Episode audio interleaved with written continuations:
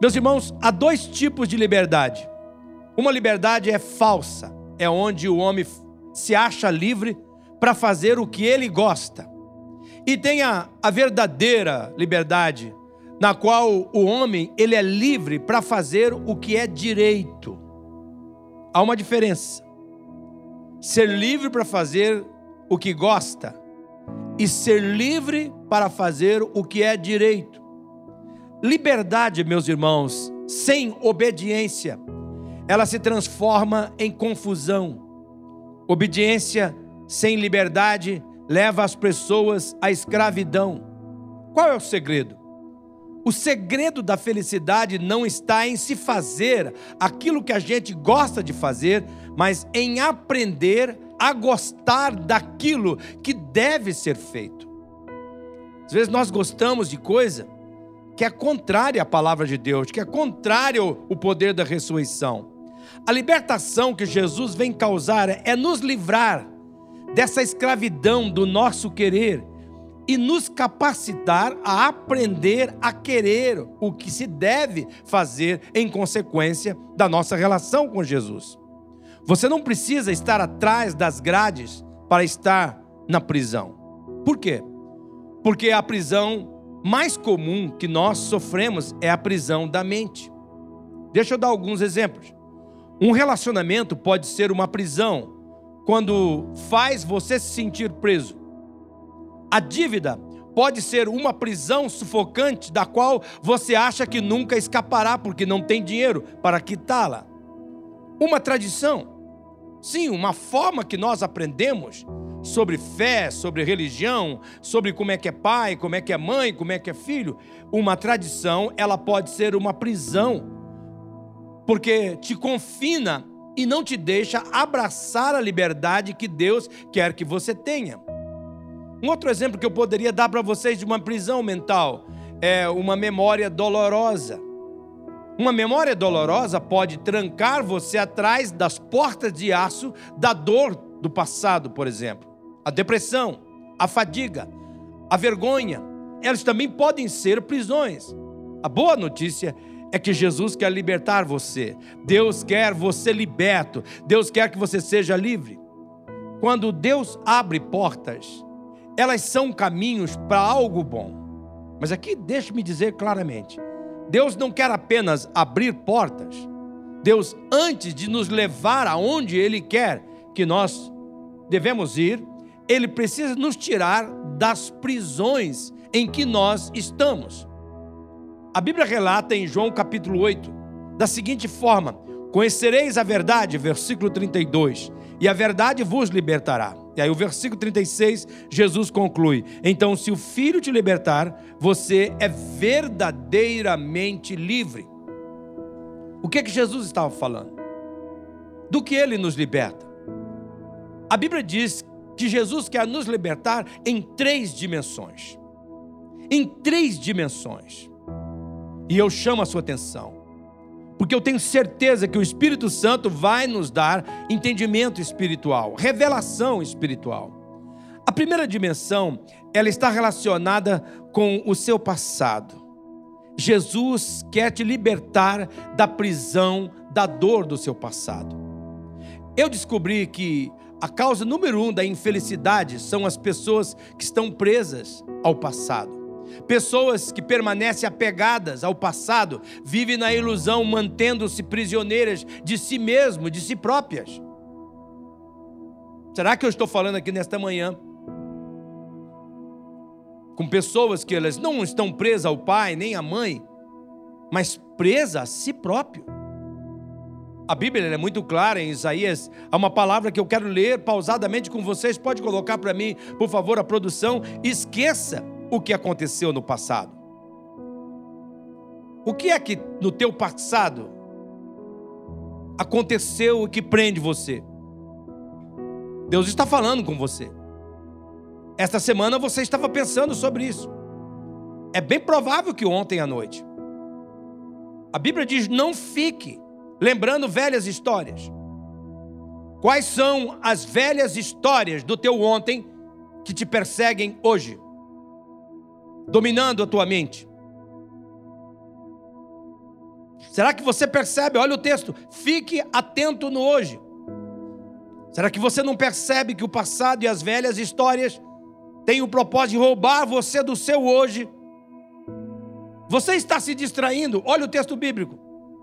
Não se distraiam com o ontem. Não se distraiam com o ontem. Sabe, irmãos, o passado é uma prisão caracterizada pela dor. O passado, ele é uma prisão de lembranças que matam a esperança. O passado é uma prisão onde o fundo musical é de lamento e dor. Pessoas que permanecem apegadas ao passado vivem na ilusão, mantendo-se prisioneiras de si próprias. E quando isso acontece, nossa vida se torna caracterizada pelo erro. Preste bem atenção. Existe uma propensão maior para cometermos erros quando nós agimos com base apenas na experiência passada. Pessoas que ficam apenas considerando o que aconteceu na sua vida no passado. E como a frase já está posta, diz: Nós não podemos ter pensamentos alegres acerca do futuro enquanto nós alimentamos as tristezas do passado. Esse é o momento divino.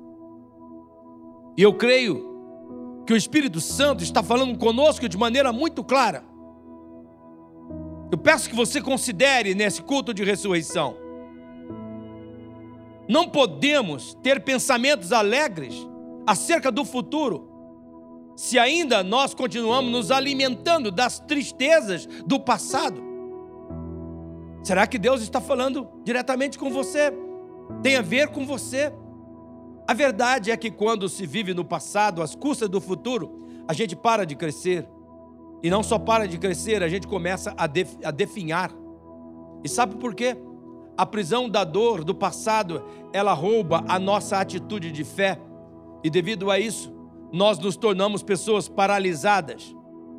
O tempo para no seu momento mais negativo, naquela hora mais tristonha, naquela hora onde o fracasso parece, a dor do fracasso parece ser mais profunda. A visão dos nossos olhos se torna turva. E porque ela se torna turva, nós não conseguimos ver nada das ações poderosas e maravilhosas e gloriosas que Deus está fazendo no nosso hoje, no nosso momento, no nosso entorno. E em consequência disso, nós nos tornamos negativos, nós nos tornamos pessoas ingratas pela bênção de Deus do presente. E assim nós paramos de crescer e nós começamos a definhar na vida. Queridos irmãos e irmãs, a verdade é uma só. Nós não podemos ter pensamentos alegres acerca do hoje ou do futuro, enquanto nós alimentamos com as tristezas do passado. Eu quero dizer com toda a minha força: não existe futuro no, passado. Salomão, vocês sabem, um dos homens mais sábios do mundo, ele fez a afirmação: o sábio olha para frente, o tolo procura se enganar, não enfrentando os fatos. Olhe para esse versículo, olhe para esta frase, olhe para esta afirmação. O que é que o sábio faz? Ele olha para frente, ele não fica se alimentando das tristezas do ontem. E o tolo? O tolo ele fica se enganando, ele não enfrenta os fatos, ele não vira a página, ele não, não, não muda das etapas ele não, não, não, não se empreende em novos ciclos. Por não enfrentar os fatos e olhar para frente, se tornam pessoas apegadas à mágoa, amarguradas, se tornam pessoas segurando ressentimentos, são pessoas que se amarram nas tragédias e se tornam prisioneiras das situações que já não mais existem e que não pode ser feito nada para desmanchar aquilo. E eu me lembro quando Leonice faleceu, a minha primeira esposa, em 2001, eu me lembro muito bem desse sentimento. Eu andava pelas ruas, eu ficava com raiva quando eu via um casal de mãos dadas. Como é que pode? Por que, eu não posso também ter minha mulher aqui? Quando eu via alguém que eu julgava com meu coração carnal, que talvez fosse uma garota de programa, ou uma prostituta, ou alguém fácil, eu dizia: por que, que essa não morreu? Por que, que tinha que ser a minha santa mulher? E sabe, eu comecei a ficar amargo. Eu comecei por um tempo a ficar azedo. E veja como que Deus, a graça do poder da ressurreição me alcançou. Um dia eu estava em Buenos Aires. Sabe onde eu estava? Num convento de freiras. Era um encontro de pastores num convento de freiras, algo improvável. E eu estou ali. E Deus me visitou. Deus me falou durante a pregação de um pregador chamado Salvador de Lutre. Ele foi falando comigo assim: Você pode mudar o que aconteceu no seu ontem? Você pode trazer alguém à vida? Você pode refazer isso, aquilo, aquilo outro? Todas as respostas minhas: Não, não, não, não, não. Aí Deus falou assim: então pare de tentar mudar aquilo que você não pode, comece uma nova etapa. Depois de um ano e meio de lágrimas de sofrimento, eu comecei a ver o meu coração sendo mudado. São pessoas que se prendem ao passado e ficam tentando mudar o imutável. São pessoas que param na história, elas estão presas e a sua prisão é, é, de dores, de angústias, de lamentos, de suspiros, e devido a isso, são pessoas que não podem se relacionar com o presente, porque ainda elas estão reagindo ao passado.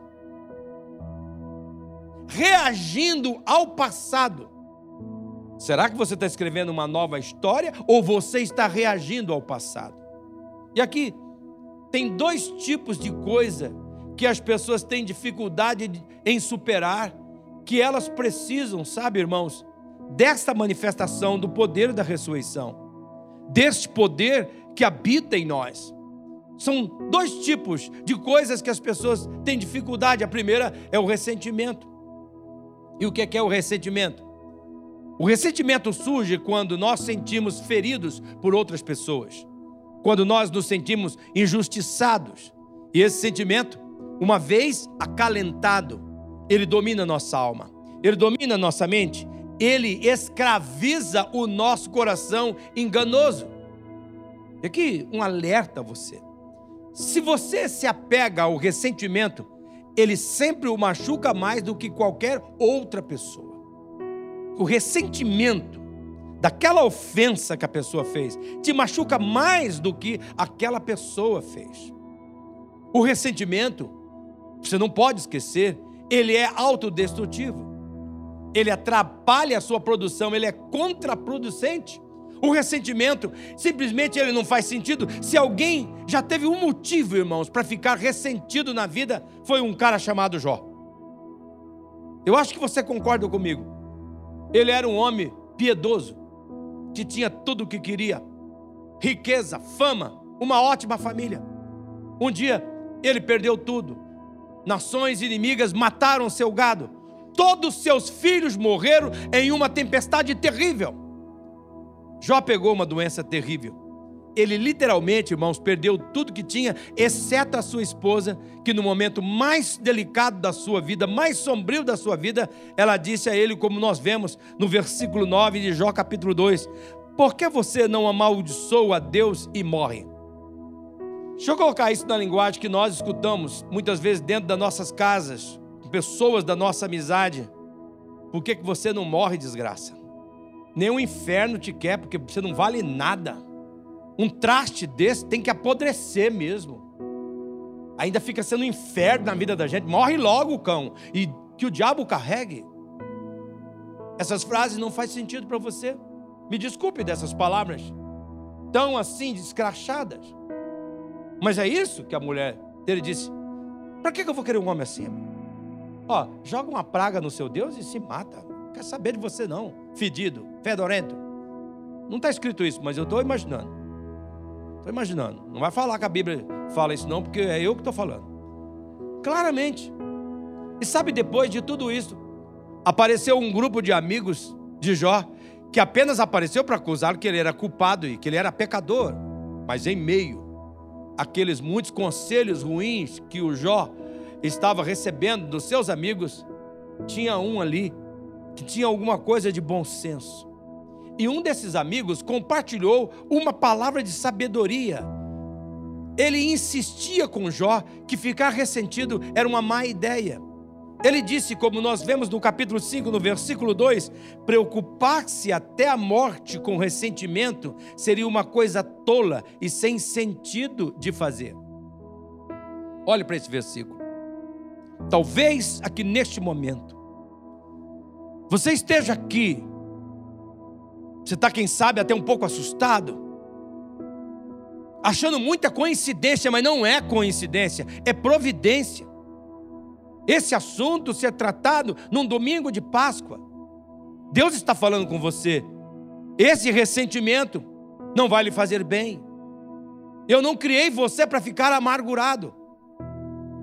Qual é o ressentimento que está dominando o seu coração, que o faz preocupar-se até o ponto de sentir: eu desisto, eu quero morrer, chega para mim, não há saída. O amigo de Jó era um homem sábio, ele sabia que, mesmo em meio a tanta dor de cabeça, o ressentimento não ia ajudar Jó de jeito nenhum. Na verdade, só iria piorar as coisas.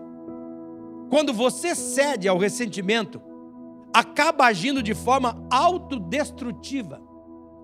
Quando você se cede, você acalenta o ressentimento, você se machuca muito mais do que aqueles contra quem você está guardando o rancor. Então é uma questão de inteligência. Que Deus abra os seus olhos para você perceber que o ressentimento deixa você infeliz.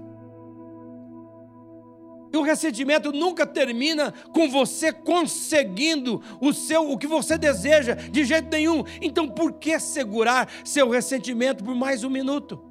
Deixe de lado o ressentimento. Escolha perdoar e desfrutar a liberdade que o poder da ressurreição traz. O que você faz com essa dor determinará se você vive livremente ou se vive uma, na, na dor da prisão. E Jesus quer libertar você do ressentimento. Qual é o ressentimento que hoje você tem que confessar a Deus? Eu estou ressentido, Senhor. Não acho justo. Não podia ter feito isso comigo. Não tem cabimento, Senhor. Eu fui deixado, eu fui abandonado, eu fui esquecido.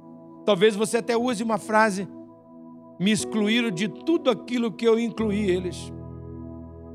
Me tiraram fora, Senhor. Segurar esse sentimento vai ferir você muito mais do que as pessoas covardemente fizeram contra você. O segundo tipo de coisas que as pessoas têm dificuldade de superar é o remorso. Você veja que o, o ressentimento está ligado com uma coisa que alguém fez por nós. O remorso é uma fixação doentia nos erros nossos do passado. Talvez pode ser algo que nós falamos. Quem sabe algo que nós fizemos de forma impensada, não, não pensamos direito. Ou ainda uma sucessão de escolhas que não foram adequadas para aquele momento, que acabou prejudicando a mim, você, se prejudicou a outras pessoas ao seu redor. Enquanto dura o remorso, dura a culpa. Eu quero repetir esta frase, ela não está no nosso telão, mas eu quero repetir: enquanto dura o remorso, dura a culpa. Esse é o momento de Deus. Por que, que, é importante você entender que enquanto dura o remorso, dura a culpa? É porque a culpa, ela nunca traz cura. Ela sempre machuca mais, adoece mais. A culpa nunca faz as pessoas serem íntegras nos relacionamentos, ao contrário. A culpa, ela somente rompe, destrói, divide pessoas, estraga um relacionamento. A culpa nunca traz união, a culpa só gera divisão, a culpa nunca constrói, ela somente destrói. A culpa, ela nunca resolve problemas. Ao contrário, ela maximiza a dor causada pelos problemas. E a culpa é uma coisa terrível de se carregar. Por quê? Porque ela te deixa miserável. E porque ela te deixa miserável, sabe o que ela faz? Ela suga a tua energia. Ela mina o teu ânimo. Você se sente sem força, exaurido, sem esperança. Suga a sua energia. E você acaba fazendo o quê? Se punindo. Você acaba jogando o jogo do ser. O que é o jogo do ser? É quando você fica suspirando pelos cantos da vida. Se eu soubesse o que sei agora, Se eu ao menos pudesse apagar o passado, você começa com seus seis. Se ao menos eu pudesse voltar o relógio. Se ao menos eu pudesse reverter esse erro ruim, essa decisão estúpida, eu faria isso de maneira muito diferente hoje. Será que você percebe? Talvez são frases que eu acabei de citar, de dizer que você tem falado, mas o fato é que quando enchemos nossas vidas de remorso, nós não podemos viver com isso. Então nós tentamos aculpar outras pessoas, tentamos passar a responsabilidade para mais alguém. E começamos a suspirar. Se eu tivesse tido um pai diferente, se eu tivesse tido uma mãe diferente, se a minha família fosse diferente, se o, o status social da minha família fosse diferente, se eu tivesse tido uma escola diferente, se eu tivesse aquele professor, aquela professora, aquela oportunidade, aquele lugar, aquele recurso. Você começa a responsabilizar outros por atitudes que você não tomou.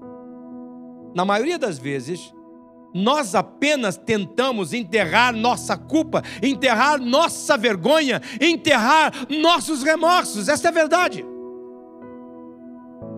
Muitos fazem isto bebendo. São aqueles que usam. Não, a Bíblia não fala contra a embriaguez. Então se enterra na, na cerveja. Hoje é sexta-feira, sextou! Hoje é o dia, eu vou beber todas.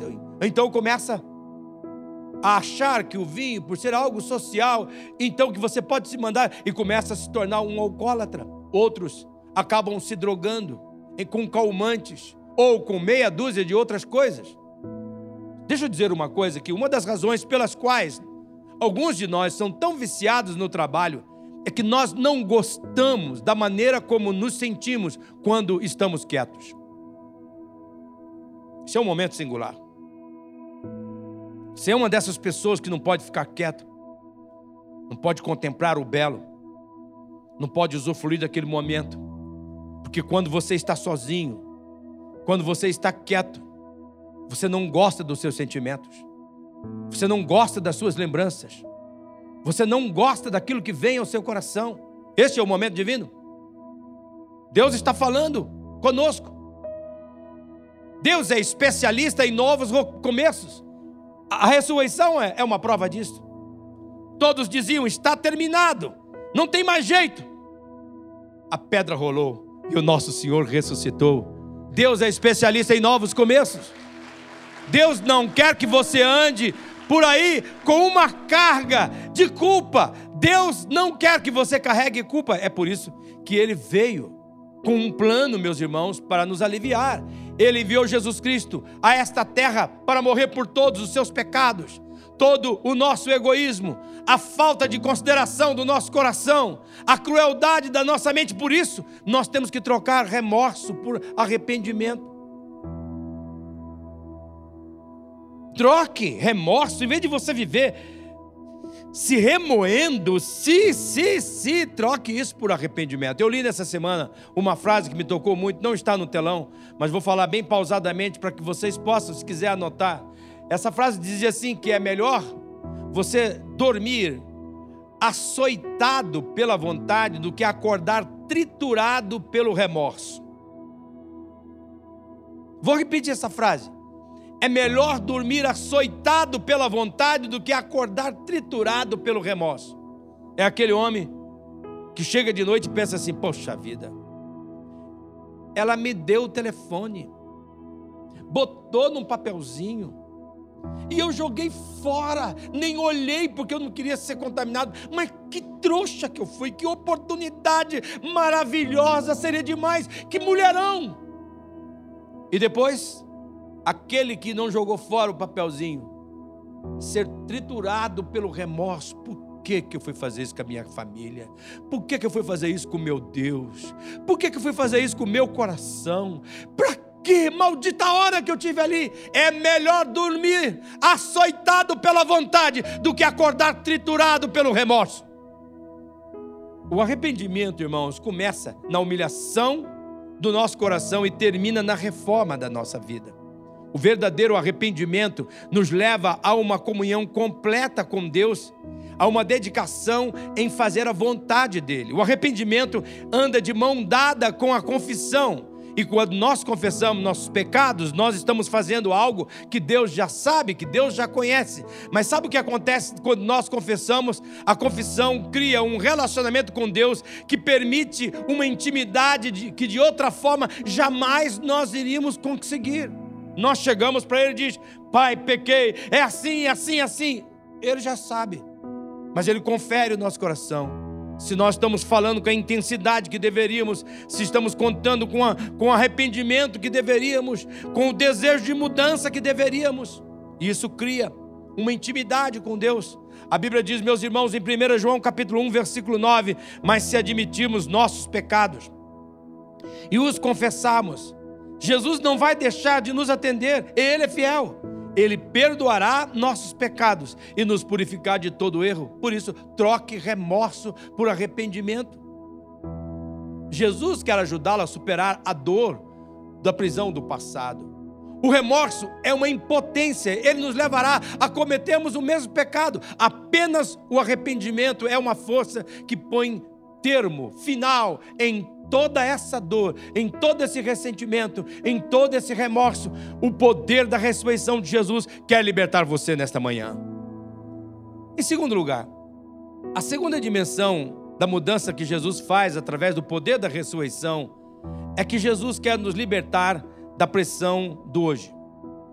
Jesus não apenas deseja ser a libertação da prisão do ontem, causada pelo passado, ele quer também libertar você das pressões de hoje.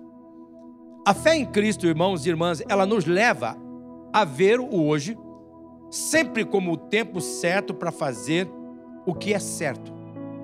A fé em Cristo, ela gera naquele que crê a mentalidade que hoje já foi um dia, o futuro do qual a gente tanto esperava no passado. Esses dias mesmo, eu fui visitado por esta frase de uma forma tão especial. Estava pensando, Deus me leva a pensar quando você tinha seis anos, brincando de pastor, você lembra? Qual era o teu desejo naquela época? Quando você tinha 12 para 13 anos, que você morava em Nova Esperança e pintava as longarinas das carrocerias de caminhão na oficina Rio, Claro. O que é que você fazia chorando debaixo daquelas carrocerias? Eu ficava pensando quando chegaria o dia que eu seria pastor. Eu ficava pensando como seria o dia quando eu estivesse pregando a tua palavra, com toda a minha vida, com tudo aquilo que o Senhor queria que eu fizesse. Então, Jacó, hoje foi um, um dia, o futuro que você tanto desejava. Faça agora, Jacó. Seja agora, Jacó. Será que você compreende o que Deus está falando nessa manhã de ressurreição? Hoje é o futuro que você tanto desejou. Mas a fé em Jesus, ela não gera ignorância. A fé em Jesus, ela não despreza a realidade. Por isso, a Bíblia diz em Mateus 6,34, Jesus afirmando: basta a cada dia o seu próprio mal. Olhe para esse versículo. Quem está falando é Jesus. Basta a cada dia o seu próprio mal. Veja, irmãos, a fé em Jesus, ela nos leva a sermos realistas. Mas eu preciso dizer para você que realista é diferente de ser pessimista. Por favor, considere isto. A fé em Cristo, meus irmãos, ela não nega a realidade. A fé em Cristo, ela é confiante e independente da realidade. Porque ela crê que o poder da ressurreição, um impacto direto no nosso presente, é nos libertar da pressão do hoje. Da, do, do mal que existe em cada dia. A fé em Jesus reconhece que cada dia tem as suas próprias dificuldades. Esta é a segunda dimensão de libertação que Jesus quer operar, a tirania da pressão do hoje. Ele quer libertar você disso. Você já se sentiu com a sua vida como se a sua vida estivesse fora do controle? Você já se sentiu que está ficando desequilibrado. Talvez você nessa semana tenha falado com você: meu Deus, eu tenho que procurar ajuda, eu tenho que ir para um psiquiatra, eu tenho que ir para um pastor, eu tenho que, alguém tem que me ungir, alguém tem que repreender o mal. Eu estou ficando desequilibrado, gente. Você já se cansou de apenas pensar em todas as coisas que você tem para fazer? Você já desejou poder se demitir da raça humana pelo menos uma semana para você for, ser qualquer outro ser para fazer aquilo que você queria fazer? Não podemos negar cada dia tem suas próprias dificuldades. Por isso é necessário escolher a cada amanhecer um olhar à nossa volta e viver o nosso hoje do jeito de Deus. E uma postura assim é a postura que nos livrará da tristeza do ontem, mas também vai enfraquecer as pressões do hoje e o pessimismo pela manhã. Nós temos que reconhecer, a vida ela está mais complexa, irmãos muito mais complexa. Como é que a gente pode viver sem luz elétrica? Como é que a gente pode viver, meus irmãos, sem televisão, sem comunicação, sem telefone? Como é que a gente pode viver, meus irmãos, sem e-mail? Hoje e-mail é quase uma coisa ultrapassada e agora a gente não sabe para onde que vai. Já me contaram que tem uma internet vindo aí que você vai lá, entra numa loja daquelas caríssimas e usa a roupa que você quer tudo virtual, tira foto, paga uma taxinha e publica como se fosse o cara mais chique, mais lindo do mundo. Como é que pode essas coisas? Para onde nós estamos indo? Definitivamente tudo está ficando mais rápido. E certamente não é tão simples quando costumava ser. Nós até criamos um vocabulário novo de termos para descrever o estresse e as pressões do nosso hoje. Às vezes o estresse fica tão pesado que você sente que está em um ponto de ruptura. Você sente que vai afundar pela última vez nesses momentos. São pressões de todo tipo. São fardos pesados que vêm sobre nós. Ora é um problema financeiro. Outro dia é uma enfermidade. Algumas vezes um conflito no trabalho, uma crise em casa. A nossa mente, irmãos e irmãs, parece fervilhar de ataques de incredulidade e do mal para nos fazer entrar em pânico e muitas vezes um punhado de pressões nos atacam ao mesmo tempo. E é uma pressão tão grande que até a Bíblia chama esses momentos de dia mal. Como é que a gente faz para vencer a pressão do hoje? E é isso que eu quero dizer para você, no poder da ressurreição de Jesus. A pressão diária ela mexe com a nossa forma de pensar. E a nossa forma de pensar, ela agita as nossas emoções. E as nossas emoções se adoecem. E ela atinge a nossa atitude. Nós perdemos aquela atitude positiva, aquela atitude de fé. E sabe o que acontece? O nosso ânimo enfraquece, a nossa força o nosso desânimo enfraquece a nossa força. E então entra, entra a desistência, entra a fragilidade. Quando hoje faz a sua pressão, você precisa da força de Deus.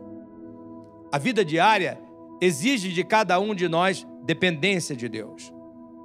Não é pela nossa força que nós triunfamos sobre estas pressões do dia a dia. A Bíblia afirma que não é por força, nem por violência, mas através do Espírito de Deus, da força de Deus. Todavia, Deus nunca nos dá forças para amanhã, nem para as próximas horas, mas apenas para aquele momento de pressão. Nós somos tentados a enfrentar as dificuldades do ponto de vista do bom senso humano. Todavia, o cristão ele se alegra sobremaneira quando se sente esmagado pelas dificuldades, pois a situação ela é irônica e insolúvel para todo mundo, menos para o seu Deus que fez aquela pedra rolar e ressuscitou Jesus. A Bíblia registra, meus irmãos, no Salmo 28, no versículo 7, e eu quero que vocês gritem comigo esse versículo. Vamos juntos. O Senhor é a minha força e o meu escudo, nele o meu coração confia, dele recebo ajuda. Olha que essa palavra maravilhosa que Deus está dizendo para nós. Que ele que crê, ele se fortalece nas forças de Deus, nas pressões diárias. É aquele que chega e diz: Senhor, eu não sei o que dizer para esse menino. Eu não sei o que fazer com este filho, com essa menina, com essa filha. Eu não tenho palavras, Senhor, mas eu sei para quem olhar. Eu olho para o Senhor dos Exércitos. É dele que vem a minha força, é dele que vem a minha ajuda, é dele que vem aquilo que eu preciso. Aquele que crê, meus irmãos, coloca o seu coração para confiar no braço forte do seu Deus. Aquele que crê sabe que não está só e com a ajuda do seu Deus, ele pode vencer qualquer situação. Aquele que crê sabe que seu Deus caminha com ele e o livra de todas as pressões do seu dia a dia. Veja o que a Bíblia afirma no Salmo 34, no versículo 19: O justo passa por adversidades, mas o Senhor o livra de todas. Glória a Deus, louvado seja o nome do Senhor. Olha para esse versículo. É um momento de Deus para a sua vida. Jesus faz do vale escuro, vale da pressão diária, uma passagem. Escuta o que Deus está falando. Deus está dizendo assim: essa situação difícil que você está enfrentando neste momento da sua vida, essa crise que você está passando, não é para você se amarrar nela, é uma passagem. É apenas uma passagem. Eu vou te livrar deste vale no vale. Eu vou te livrar desta angústia na angústia. Eu vou te livrar da fraqueza na fraqueza. É que a minha força se aprimora, aparece e cresce. Não se amarre neste momento. O justo passa por adversidade, mas ele não fica preso lá. E por quê? Porque tem um monte a ser conquistado e Deus o leva para aquele monte. Jesus faz as, as adversidades diárias cooperar para o bem daquele que crê nele. Veja, meus irmãos, que a Bíblia relata qual é a confiança daquele que é liberto por Jesus através do poder da ressurreição, como nós vemos no Salmo 68, versículo 19. Gritem comigo: Louvado seja o Senhor, que dia a dia leva as nossas cargas. Você vai vivendo o dia assim, vem aquela carga, aquela coisa assim. Hoje, Jesus, ele Estou presente, meu filho, eu estou carregando. Eu coloquei a minha canga, ela vai ficar suave o suficiente para você, em segundo lugar, manter a serenidade para ter estabilidade. Quando nós, para nós vencermos a pressão, nós precisamos primeiro da força de, de, de Deus. Mas nós precisamos também de serenidade para ter estabilidade. Quando você se renova da força de Deus, uma das coisas que a força de Deus diariamente vai fazer através da sua devoção, da leitura da palavra, da oração, ela vai trazer dentro de você uma serenidade. E essa serenidade vai dar o equilíbrio para você crer que Deus está agindo em nós e por nós. E essa situação coloca na nossa mente um estado de equilíbrio um estado de equilíbrio. É por isso que o crente não chega na beira do caixão e não fica gritando: Não, meu Deus, não, meu Deus, não, não pode ser isso. Não, o crente chora, sofre, dói pra caramba. Ele chega ali, ele sabe que o seu redentor vive, ele tem força de Deus, ele ora com, olha com equilíbrio de tadinho, estava sofrendo tanto. Agora sim está usufruindo do melhor de Deus. Poxa, o lado ruim ficou para mim, a tristeza ficou para mim, mas ele está no bem bom de Deus. Ele, ele tem estabilidade, ele tem equilíbrio, ele não é um doidão. E esse equilíbrio, sabe o que faz? Acalma o pensar daquele que crê. Acalma o teu pensar. E esse equilíbrio que acalma o nosso pensar abre a nossa visão espiritual. E nós passamos a olhar para a vida, discernir o melhor nos acontecimentos diários. A confiança em Deus transforma a nossa fraqueza em instabilidade e nós começamos a ver o que está por trás daqueles espíritos, daquelas situações, daquela dificuldade. E sabe o que isso gera? O nosso conhecimento em Deus cresce.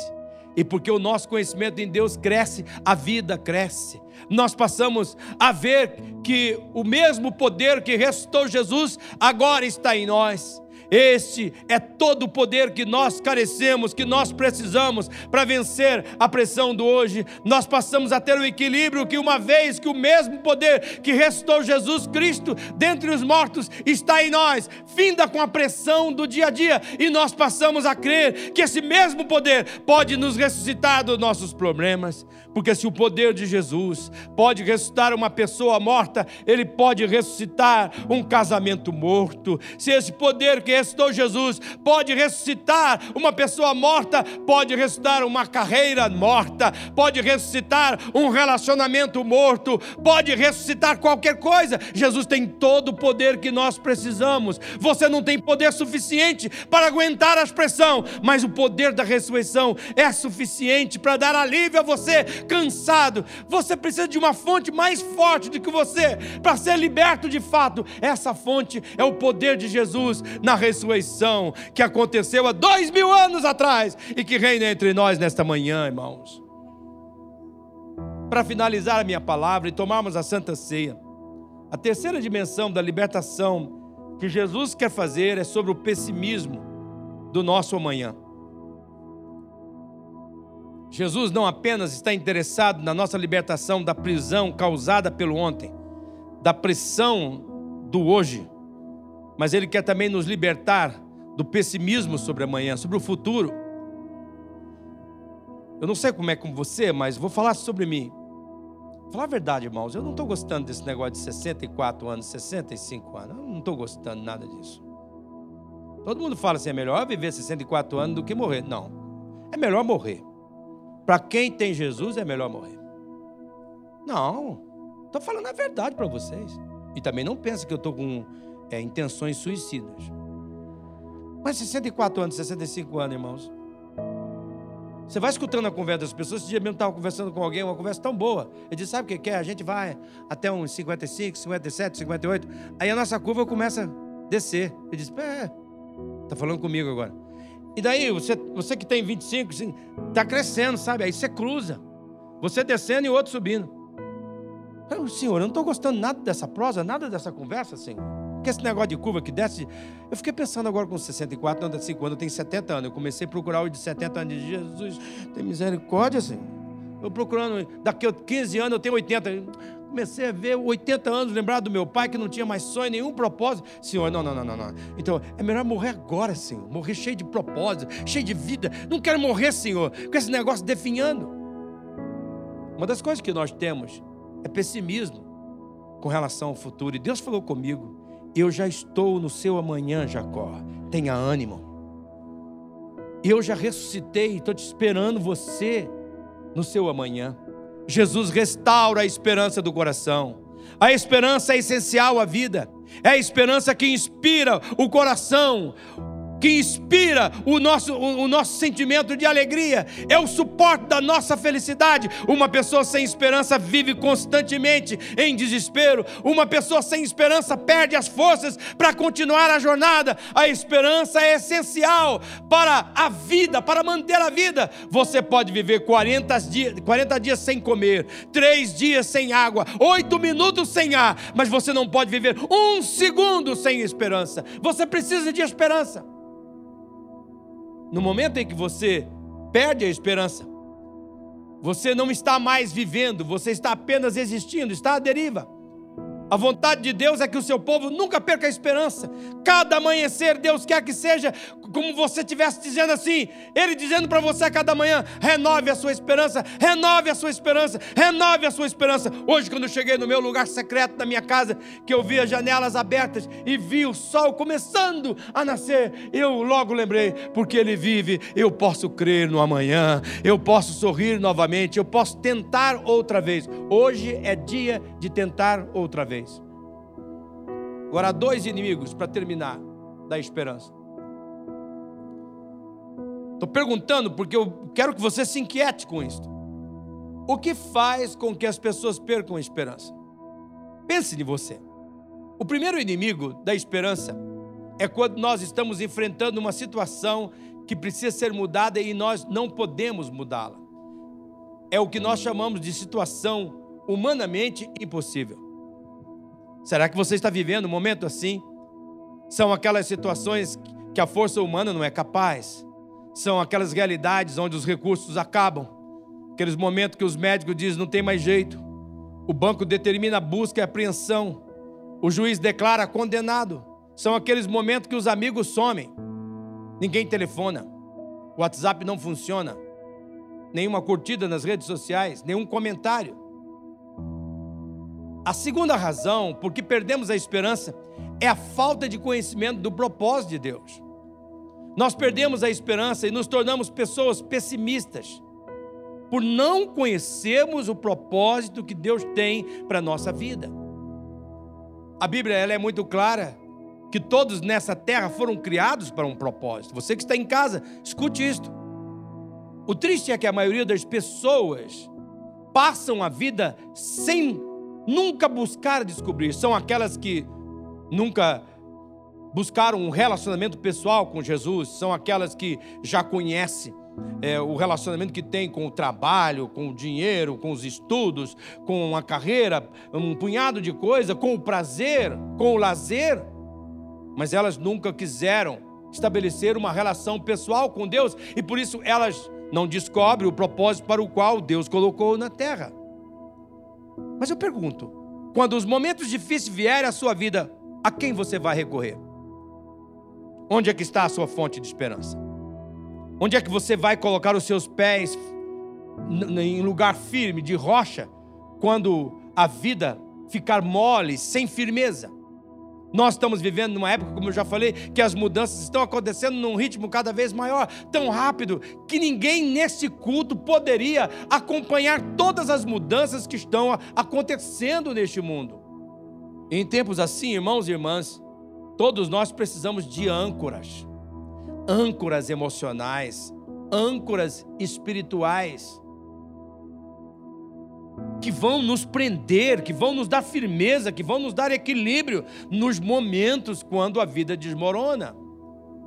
Deus tem um presente para você. É através de Jesus que ele entrega esse presente. Esse presente é a liberdade. Quando você aceitar Jesus como seu Salvador, você experimentar, vai experimentar a, a liberdade da dor do passado, o livramento das pressões do hoje você também vai experimentar, se aceitar Jesus como seu Salvador, você vai experimentar a liberdade do pessimismo, da preocupação, da dúvida e do medo da manhã. Mas um presente, ele é inútil se você nunca o receber. Você tem que pegar esse presente. Você tem que abrir esse presente.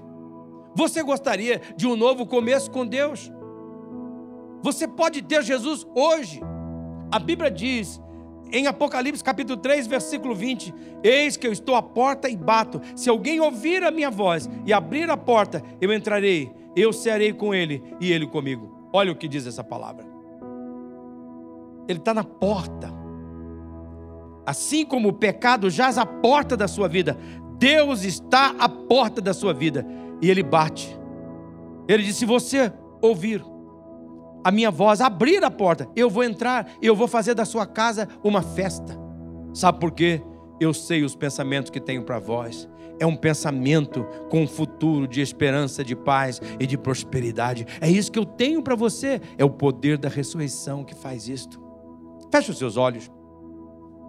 Senhor Jesus, aqui tem pessoas que talvez elas precisam começar pela primeira decisão, que é um, um início espiritual nascer de novo. São pessoas que já nasceram fisicamente, mas nunca teve um começo espiritual. Quando elas disseram, eu me entrego a Cristo, é hoje, eu sou de Jesus, nunca mais eu quero perder o poder da ressurreição. Mas talvez há pessoas aqui, ó Pai, que já tomaram essa decisão, mas ainda estão, ó Deus, presa às cadeias do passado, um ressentimento, um remorso. Deus, essa pessoa precisa abrir o coração contigo agora em confissão. O Senhor sabe qual é a pressão do hoje que essa pessoa está sofrendo. Talvez é uma filha, um filho, um casamento, dinheiro, seja o que for, Senhor. Se você hoje está aqui, precisa de aceitar Jesus, diga para Ele: Eu quero aceitar Jesus. Se você quer aceitar Jesus, quer ter um começo espiritual, antes de você ir embora, fale com um dos pastores. Se quiser me esperar depois dos pirulitos, eu converso com você. mas você precisa se entregar a Cristo. Fale com o Marcos Micuni. Quem sabe há pessoas que precisam se batizar aqui. Quem sabe há pessoas amarguradas. Jesus está pedindo confissão agora. Pai Celestial, eu creio, Senhor, que o Senhor deixou a glória, foi por amor, para vir aqui salvar a mim, pecador. E ó Deus, agora o Senhor olha essas pessoas que vão tomar a Santa Ceia agora, Senhor. Pai, o Senhor está vendo agora o que esse coração precisa. Qual é a decisão que tem que tomar?